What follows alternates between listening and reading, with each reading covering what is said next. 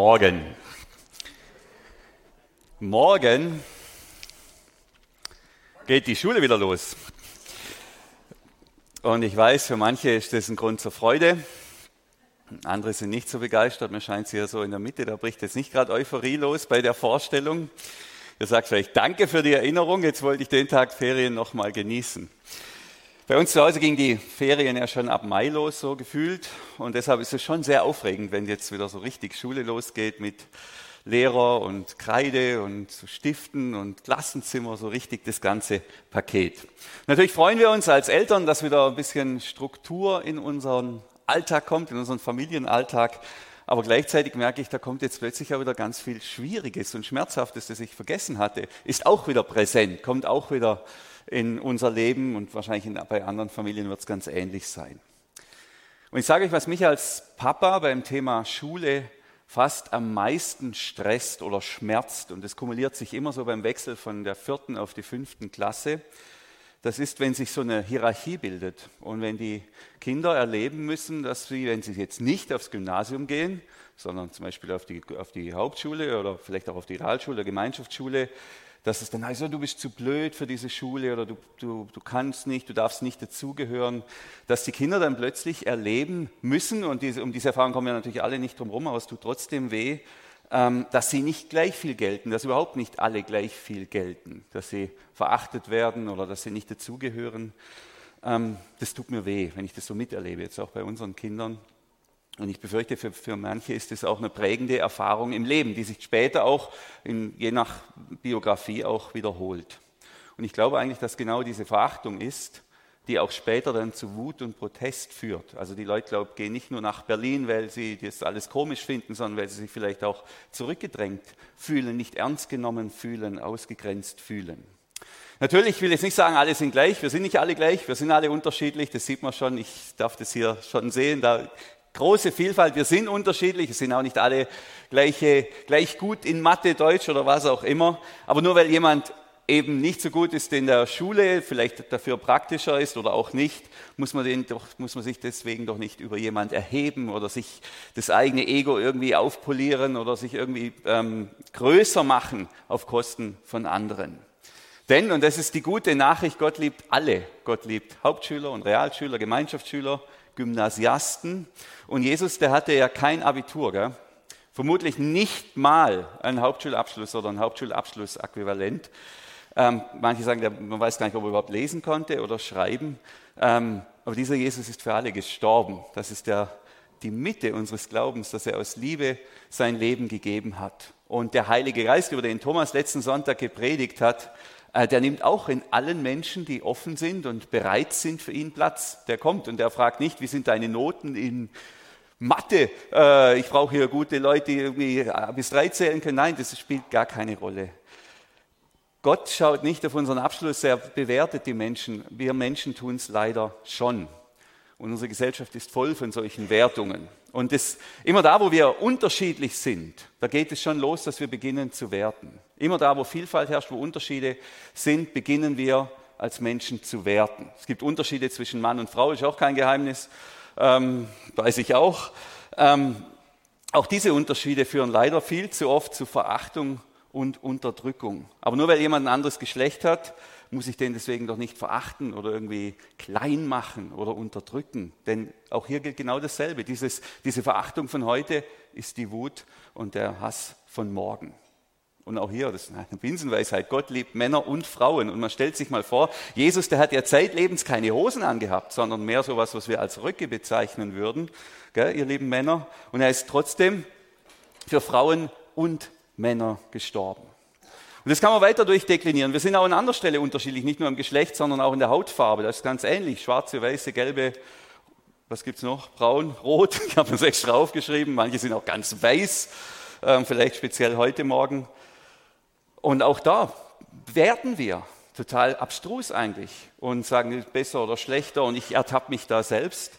Und ich erschrecke da manchmal über, äh, was für Vorurteile ich da pflege und wie ich Menschen rein nach ihrer Äußerlichkeit bewerte. Wo kommt das her? Wo kommt das her? Und warum sitzt es so tief?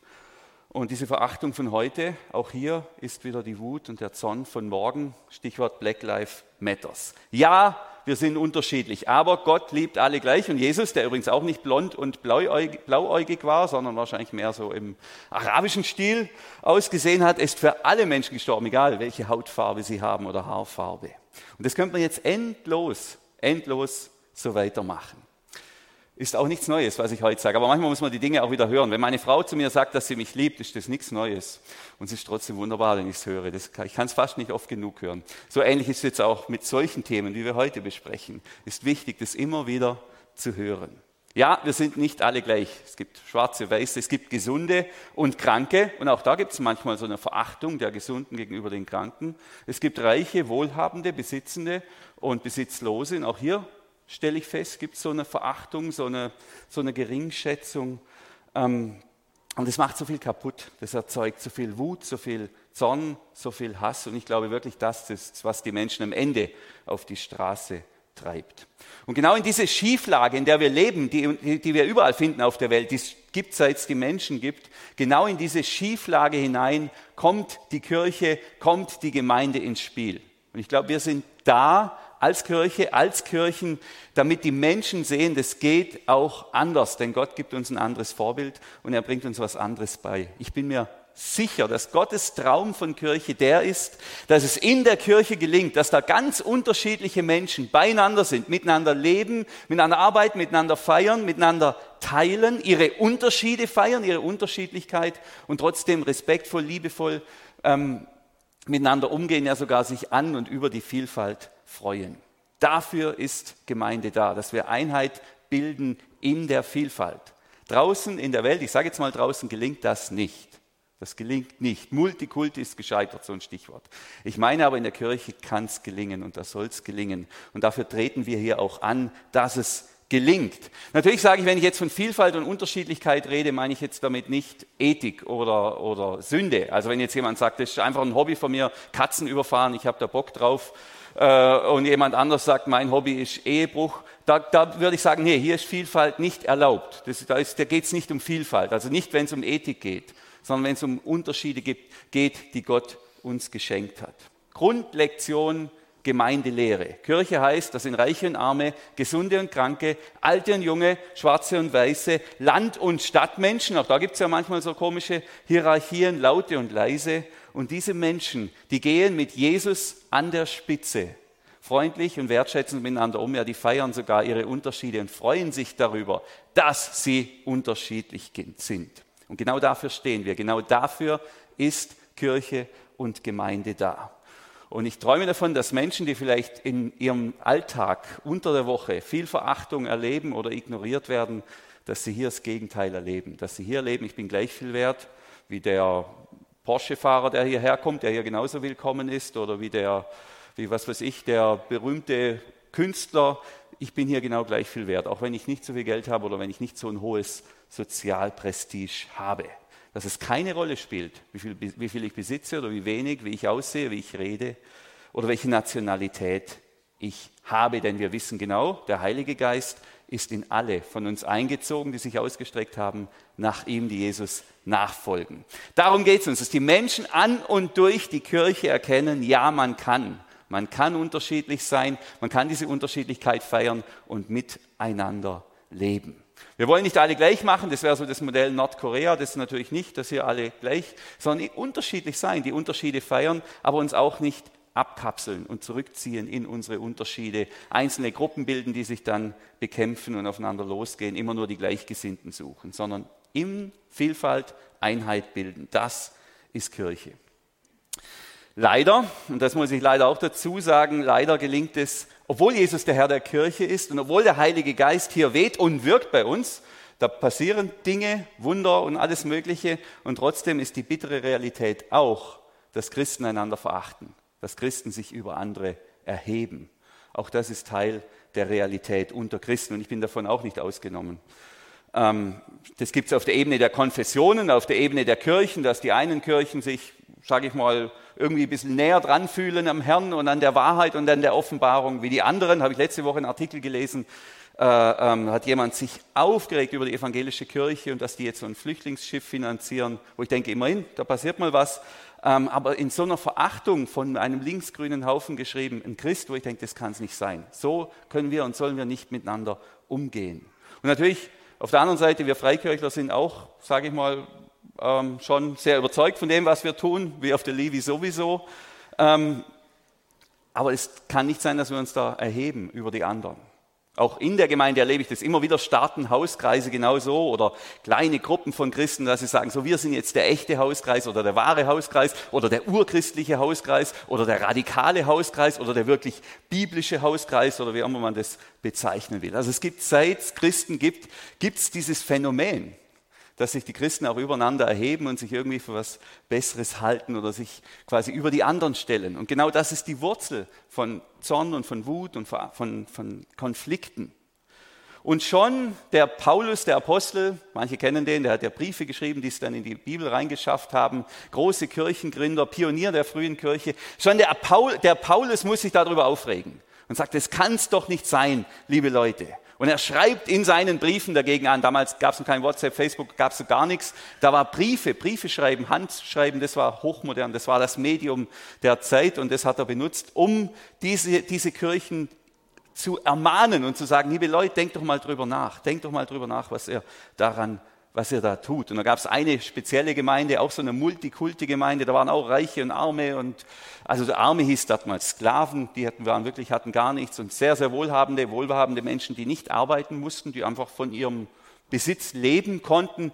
Das war also eine große Bandbreite. Und genau in dieser Gemeinde hat sich auch der Heilige Geist manifestiert. Da sind viele Zeichen und Wunder passiert. Und dann ist aber auch genau das eingezogen, was ich gerade beschrieben habe, dass sich die einen über die anderen erhoben haben, dass die einen sich für was Besseres gehalten haben, auch vielleicht geistlicher oder richtiger oder biblischer. Und dann ähm, schreibt er, und an den Gaben hat sich das festgemacht, und dann schreibt der Paulus, 1. Korintherbrief, Kapitel 12, Thomas wird nächste Woche dann weitermachen mit Kapitel 14 oder 13 was.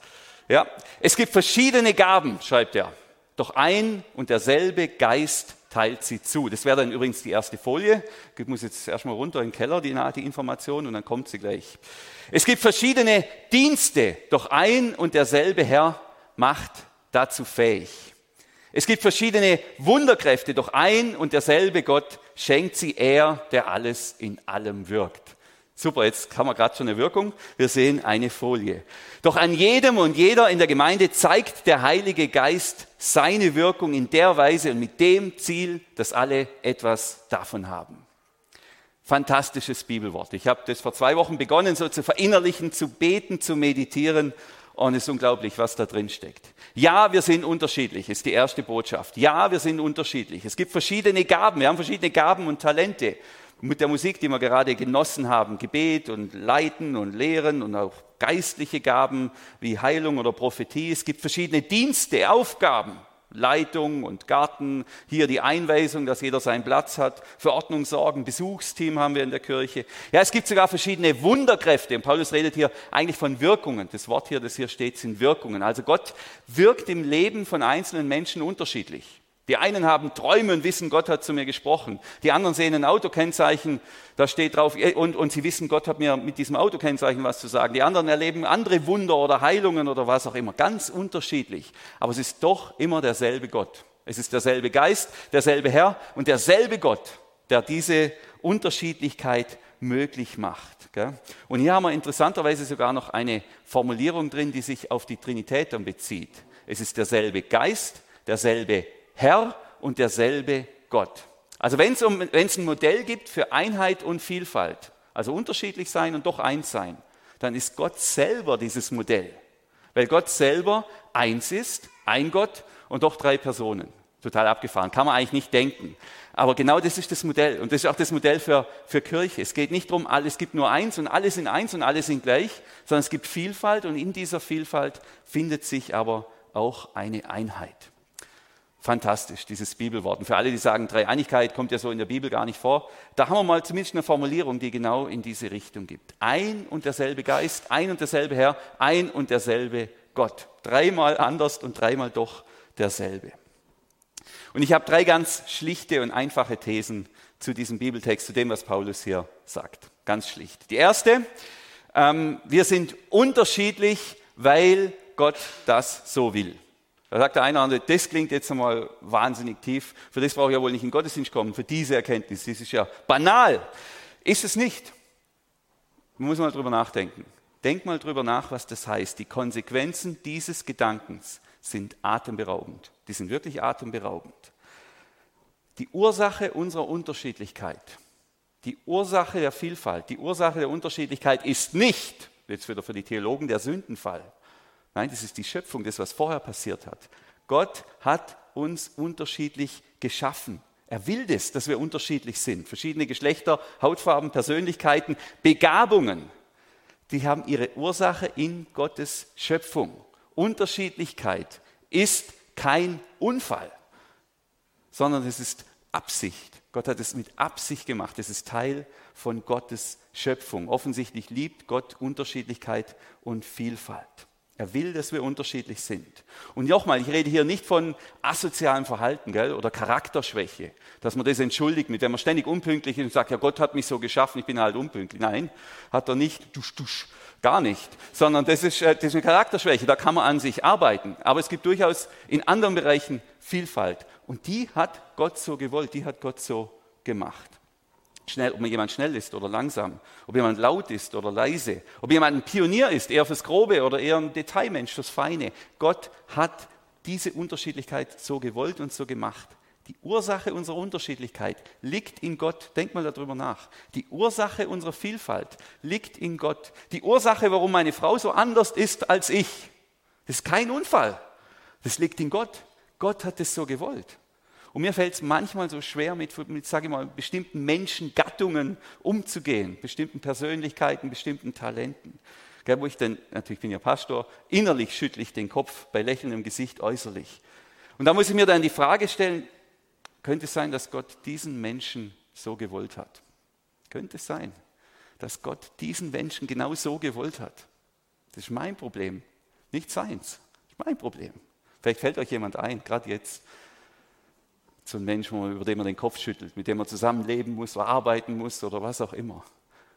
Könnte es sein, dass diese, diese Andersartigkeit dieses Menschen seine Ursache in Gott selber hat, in Gottes Schöpfung? Und wenn ich die Frage mit Ja beantworten kann, dann wird es meinen Umgang verändern mit diesem Menschen. Das hat echt Auswirkungen, das hat Konsequenzen. Vers 11, den nehmen wir jetzt noch dazu, kommt jetzt auch noch auf der Folie ähm, schreibt Paulus, das wäre genau die nächste Folie, aber das alles bewirkt ein und derselbe Geist. So wie er es will, wie dieser Heilige Geist es will, teilt er jedem und jeder in der Gemeinde die eigene Fähigkeit zu. Auch das ist wieder total abgefahren. Jeder von uns hat eine Gabe, jeder von uns hat ein Potenzial, jeder von uns hat Möglichkeiten. Und ich glaube, hier geht es nicht nur um Gaben, also Talente, was man alles kann, sondern auch was man hat. Wer viel Besitz hat, hat viel Potenzial. Geld ist Potenzial, da kann man was richtig was bewegen. Und jeder von uns hat Potenzial, Talente, Begabungen, Besitz, Geld, was auch immer äh, oder charakterliches Potenzial. Ähm, jeder hat was bekommen, sagt Paulus, aber wir sind nicht alle gleich beschenkt. Gell? Der Heilige Geist hat es nach seinem Ermessen ausgeteilt. Bei unseren Kindern zu Hause ist immer die Frage, ja, was ist gerecht? Und wir müssen versuchen immer allen gleich viel zu machen äh, zu geben, dass irgendwie alles gerecht ist, scheitern wir eigentlich immer. Äh, funktioniert so nicht. Ähm, und Gott ist da viel freier. Der sagt, heute dem einen gebe ich halt viel, dem anderen weniger, so wie ich das will. Der Geist macht es nach seinem Ermessen. Muss man aushalten. Der eine ist ein Porsche, im Bild vom Andreas, und der andere halt ein VW. Wer das jetzt gesagt? ich dachte eher an einen Corsa. Oder ein Smart oder so. Smart ist, wer, wer wäre nicht gerne ein Smart natürlich. Gell? Also wir sind unterschiedlich und man muss sich auch der Tatsache stellen, dass manche Menschen viele Talente haben. Nicht nur eins. Die schreiben Bücher, komponieren Lieder, bauen Häuser und sind noch begnadete Sportler. Und sehen auch noch gut aus. Und werden steinalt. So Leute gibt's. Und andere, die schreiben keine Bücher, bauen keine Häuser, sehen nicht gut aus und sterben jung. Gibt's auch. Da gibt's Unterschiede. Mit dem muss man sich auseinandersetzen. Sag Amen zu deinem Lebensrahmen, war mal eine Predigt. Gott verteilt es so, wie er will, nach seinem Ermessen. Aber jeder, jeder, wirklich jeder hat etwas bekommen. Das ist die gute Nachricht hier. Hat nicht jeder gleich viel, aber jeder hat etwas bekommen. Jeder hat etwas, mit dem er andere beschenken kann oder anderen Freude machen kann. Und es ist meine tiefe Überzeugung, dass das Gott absichtlich so gemacht hat. Er hat uns nicht unterschiedlich gemacht, um uns zu ärgern, sondern er mutet uns das zu, dass wir unterschiedlich sind und dass wir uns ärgern, weil wir uns dadurch auch beschenken können durch unsere Unterschiedlichkeit. Und ich, ähm, ich, im Sommer haben meine Frau und ich unser Haus umgebaut, leider noch nicht ganz fertig. Wir hatten aber tatkräftige Hilfe. Hier sitzt einer und andere, die hier ganz engagiert waren. Und da war so ein Abend und ich dachte, ja, jetzt hat gerade keiner Zeit von meinen Freunden. Ähm, ich schaffe das auch selber, so Fermazellplatten an die Decke schrauben. Wiegt dann eine stattliche zwischen 30 und 40 Kilo. Und dann habe ich mir so Schienen gebaut, so mit so Dachlatten, dachte, schiebe ich die dann so hoch und dann stehe ich da in 2,60 Meter und schraube die da alle fest. Und dann stand ich da an der Decke, ich habe die Fermazellplatte gerade mal nur an die Decke gebracht, stand auf meinem Bock und plötzlich fängt alles an zu wackeln. Das Ding hat 30 Kilo. Und dann rutscht sie ab und sitzt noch auf einer Schraube. Und ich schreie, oh Jesus, du musst mir helfen. Der hat mir aber nicht geholfen. Der war ja, der war ja quasi unsichtbar. Das Einzige, was passiert ist, dass ich das irgendwie geschafft habe, die Platte wieder auf den Boden zu bringen. Und dann habe ich gedacht, ich habe es verstanden. Jesus, ich habe es verstanden. Das ist keine Arbeit, die man alleine machen sollte. Es geht einfach nicht alleine. Ich habe es jetzt auch kapiert. Ich war so froh, wo die Platte wieder unten war. Ich war so froh. Und dann habe ich hier viele liebe Freunde, die haben mir dann geholfen. Es war dann sowieso viel schöner, musste ich weniger machen und das war dann auch irgendwie besser. Gott hat die Welt selbst gebaut. Ganz alleine hat er die Welt gebaut. Aber wir sind Menschen und keine Götter. Wir sind keine Götter, sondern Menschen. Wir brauchen einander. Es gibt quasi fast nichts, was wir wirklich alleine können. Wir sind immer aufeinander angewiesen. So sind wir gemacht. Und deshalb ist meine zweite These, wir sind unterschiedlich. Warum? Damit wir einander beschenken. Das ist das Ziel, das ist der Sinn unserer Unterschiedlichkeit. Nochmal Vers 7, darf man gleich wieder die zwei Folien da durchjagen. Doch an jedem und jeder in der Gemeinde, Vers 7, zeigt der Heilige Geist seine Wirkung in der Weise, mit dem Ziel, dass alle etwas davon haben. Also wir haben nicht alle gleich viel, Porsche, Smart, sind gar ganz unterschiedlich, aber jeder, jeder kann was. Jeder kann anderen, andere beschenken. Gell? Und ich denke wirklich, wir sollten uns hier nicht nur auf die Gaben versteifen, sondern auf unser gesamtes Lebenspotenzial, das, was uns gegeben ist. Und jeder kann was geben. Und wenn es ein Gebet ist, ein stilles Gebet am Abend für einen anderen Menschen. Und wenn es das ist, jeder kann was geben. Leider behalten viele Menschen ihre Gaben für sich oder nutzen sie nur für sich tolle Begabungen, haben viel Möglichkeiten, haben viel geschenkt bekommen von Gott und nutzen es nur, um ins eigene Säckle zu wirtschaften, um richtig viel Geld zu verdienen. Andere nutzen ihre Gaben, um groß rauszukommen, um beliebt zu sein oder irgendwas. Das ist schade. Das ist schade. Wir haben unsere Gaben nicht dafür, dass wir uns selber hier irgendwie bedienen, sondern damit wir anderen dienen. Und wenn wir uns alle gegenseitig dienen, dann funktioniert das wunderbar. Dann wächst und mehrt sich die Freude noch viel mehr, wie sich das Geld auf dem Konto vermehrt. Knallertag ist ein schönes Beispiel. Die Sonja hat uns ja gut eingeführt. Glückliche Kinder in den Herbstferien, das ist ein gutes Ziel. Da sage ich, da setze ich mich ein. Da gibt es Menschen, die nehmen Urlaub mit ihren Gaben, mit ihren Möglichkeiten. Und die Wirkung ist, dass Kinder von Gott hören, dass Kinder hören, Gott liebt sie, dass Kinderleben geprägt werden. Das ist eine gute Wirkung, die Freude verbreitet. Und die dritte These, die ich habe, unsere Unterschiedlichkeit ist nicht unsere Schwäche, sondern unsere Stärke. Und auch die ist atemberaubend. Und die kann ich im Moment nur zu 70 Prozent unterschreiben. Ich weiß, 100 Prozent wäre richtiger, aber ich muss da noch ein bisschen hineinwachsen in diese Wahrheit. Unsere Unterschiedlichkeit ist nicht unsere Schwäche, sondern unsere Stärke. Noch reibe ich mich zu sehr an Unterschiedlichkeit, aber ich weiß, dass es richtig ist. Unsere Unterschiedlichkeit ist nicht unsere Schwäche, sondern unsere Stärke. Und ich habe beim Papst ein Zitat gelesen, das wollte ich uns auch noch zumuten. Das geht so, das wäre dann schon die nächste Folie. Die Unterschiede zwischen den Menschen und Gemeinschaften sind manchmal lästig. Ich denke, ja, der hat recht, so ist es. Die Unterschiede zwischen Menschen und Gemeinschaften sind manchmal lästig. Doch der Heilige Geist, der diese Verschiedenheiten hervorruft, es kommt aus Gott, diese Unterschiedlichkeiten, kann aus allem etwas ziehen und es in eine Dynamik der ähm, Evangelisierung verwandeln, die durch Anziehen wirkt. Das ist ein bisschen kompliziert formuliert, aber im, im Wesentlichen heißt es, wenn es uns gelingt, in unserer Unterschiedlichkeit zusammenzuleben, dann werden wir eine attraktive Gemeinschaft. Dann werden wir spannend für alle Menschen. Nicht nur für das eine Segment, sondern sagt, da würde ich gerne dazugehören. Da bin ich willkommen, auch wenn ich nicht vielleicht so viel zu bieten habe nach weltlichen Maßstäben. Dann, dann wird die Gemeinde, die Kirche attraktiv. Und ich finde es wirklich eine gute Zusammenfassung. Denn ja, die Unterschiede sind manchmal lästig, aber Gott kann was draus machen. Und meine tiefe 70% Überzeugung ist, Unterschiedlichkeit ist unsere Stärke und nicht unsere Schwäche. Ich erlebe das jetzt nach 21 Jahren Ehen, Ehe. So lange bin ich schon verheiratet mit, mit meiner Frau, also mit derselben. Meine Frau und ich, wir haben Ähnlichkeiten. Tatsächlich, wir kommen aus dem gleichen Milieu, sprechen dieselbe Sprache, haben sogar denselben Dialekt. Also Hohefeld ist ein bisschen anders, aber es geht so in die ähnliche Richtung. Aber wir haben auch Unterschiede. Und die Unterschiede, die zeigen sich unter anderem im Umgang mit den Emotionen. Vielleicht ist das auch so eine Mann-Frau-Geschichte, weiß nicht. Aber jetzt, ich nehme es halt jetzt bei uns sehr, sehr intensiv wahr. Also sie hat eine ganz kurze Leitung zwischen Kopf äh, und Herz. So, das ist ganz minimal. Gell?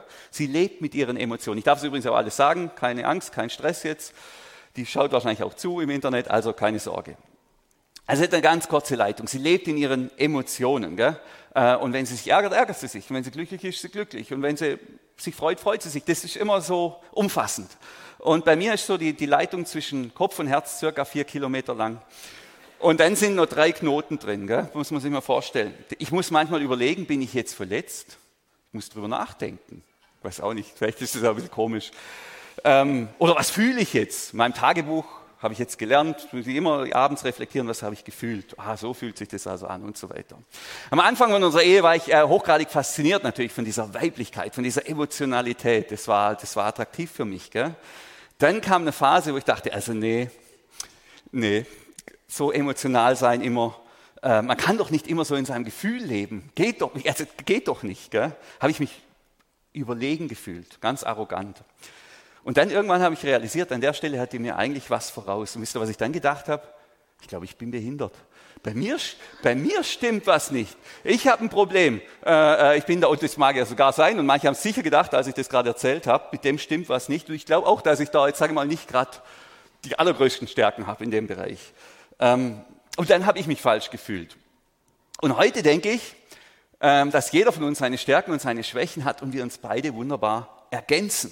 Wir ergänzen uns und ich kann Ihren Rat so gut annehmen wie eigentlich noch nie in unserer Ehe. Das ist ein Riesengeschenk, weil ich weiß, sie, sie bewertet die Dinge anders und das ist so wertvoll und das hilft mir. Das ist ein Riesengeschenk und ich bin froh, 90 Prozent bin ich froh, dass sie anders ist als ich. Und ich stelle mir vor, ich, ich wär, sie wäre so wie ich und da wäre ich auch noch mit mir selber und sie, also zweimal ich, das würde ich gar nicht aushalten, das wäre viel zu anstrengend. Also diese Ergänzung ist unsere Stärke. Das ist nicht unsere Schwäche, diese Unterschiedlichkeit. Das ist unsere Stärke. Und ich schätze Ihren Rat immer mehr. Also die Unterschiedlichkeit als Stärke sehen. Und das ist natürlich ein Weg. Das ist mir auch klar. Im ersten Moment sind die Unterschiede natürlich super spannend. War ja vielleicht ganz ähnlich, als, als wir hier äh, die syrischen Kriegsflüchtlinge hatten im Haus. Im ersten Moment alles exotisch, wunderbar dann merkt man irgendwann, oh, äh, ja, das, sind ja wirklich anders. Dachte ich ja gar nicht, dass anders so anders ist. Wenn es jetzt anders anders wäre, aber so anders. Ähm, bis man dann irgendwann erkennt, okay, ja, da liegt ja eine Stärke drin. Die haben durchaus ein, etwas, was ich nicht habe. Und diese Unterschiedlichkeit ist nicht unsere Schwäche, sondern unsere Stärke. Allerdings eben, wie gesagt, das ist ein Weg, da muss man hinkommen. Und im ersten und in den frühen Momenten, glaube ich, provozieren uns diese Unterschiedlichkeiten. Und es gibt immer die Gefahr, des Hochmuts. Und die hat sich eben auch in der Bibel manifestiert und niedergeschlagen, vor allem in der Gemeinde Korinth, aber auch in anderen Gemeinden. Und es, irgendwie gibt es das Phänomen, könnt ihr eigentlich noch, kann ich nur zehn Minuten machen? Auch blöd, die Frage, ich weiß, gell? Ich schaue dann auch nur die an, die mich annicken. Ja, ich mache es jetzt einfach. In, wir lesen in der Bibel, dass es, dass es immer wieder dieses Phänomen gibt, dass sich, sage ich mal, so eine Art Geistlichkeit bildet oder so eine geistliche Elite oder dass man sich, wenn man, sage ich mal, wenn Gott wirkt oder bestimmte Gaben da sind, sich sehr stark was einbildet darauf. Das ist einfach eine reelle Gefahr. Ähm, ist, und wir haben es ja hier auch, die Leute auf der Bühne, die, unsere Bühne ist so hoch, da fühlt man sich, da schwebt man ja förmlich über den anderen. Und da besteht immer die Gefahr, dass man das besser bewertet oder höher bewertet. Ja, das ist ein Riesenschatz. Die Unterschiedlichkeit sind tolle Gaben, die, hier, die wir hier genießen können. Für die bin ich extrem dankbar. Das heißt aber nicht, dass die anderen Gaben nicht auch wertvoll oder bedeutend sind. Bin, vor zwei Wochen lag ich im Bett, morgens um, denke um halb fünf, und dann höre ich so Schläge im, im Keller. Bam, bam, bam. Dachte ich, ich weiß gar nicht, was der Nachbar macht, wieder eingeschlafen. Und dann wieder bam, bam, bam. Und dann fängt der Hund an und wird so ganz unruhig. Da, okay, jetzt gehe ich da mal runter äh, und bin dann runter in den Keller, mache den Heizraum auf, dann steht der voller Wasser. und dann wieder bam, bam, bam und dann schießt das Wasser da aus, aus, aus irgendeiner Leitung raus, volle Hände in unseren Heizraum.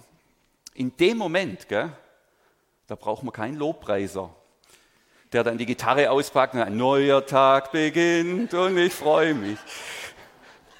Das bringt nichts. Der ist an der Stelle nicht hilfreich. Gell?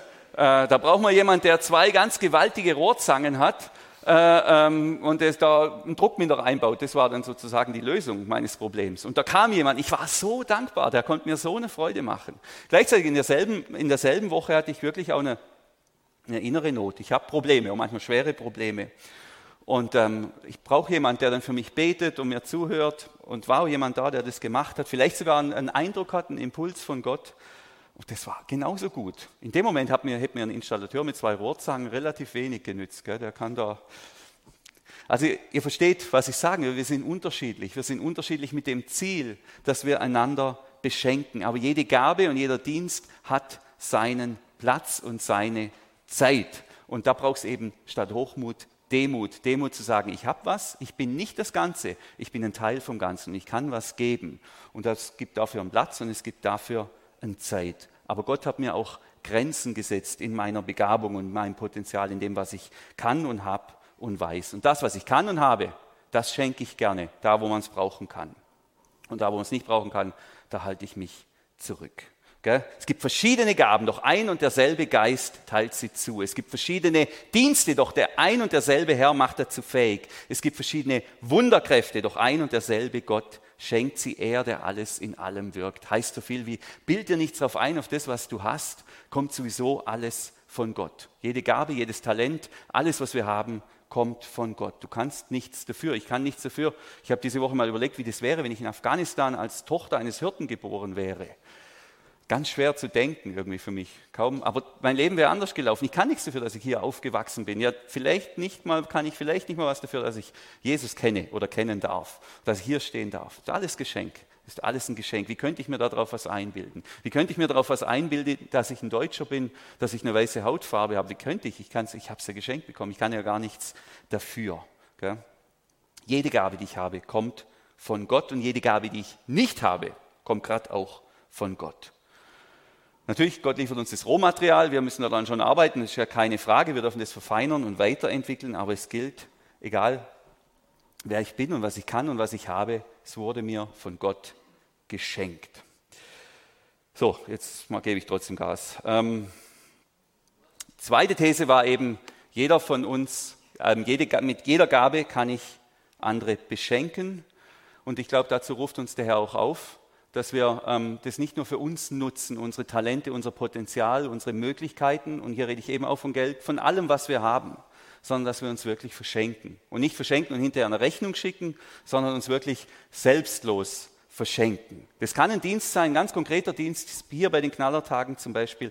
Aber es geht um mehr. Das geht jetzt vielleicht auch in Corona-Zeiten nicht nur um Dienste, institutionelle Dienste. Es kann auch ein Zwetschgenkuchen für den Nachbarn sein. Zeit, ein offenes Ohr für jemanden, der in Not ist, ein intensives Gebet, ein langer Brief, ein freundlicher Blick. Einfach das, was ich habe, was ich geschenkt bekommen habe, teilen zur Freude der anderen. Und da würde ich gerne für uns einen Moment jetzt ganz kurz innehalten und uns mit der Frage konfrontieren, was habe ich geschenkt bekommen? Was ist mein Potenzial? Und was kann ich heute Mittag selbstlos verschenken? Wo kann ich heute Mittag Freude bereiten? Ganz kurz überlegen.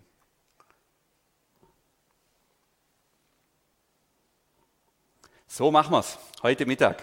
Freude verschenken. Ich wünsche euch Gottes Segen. Amen.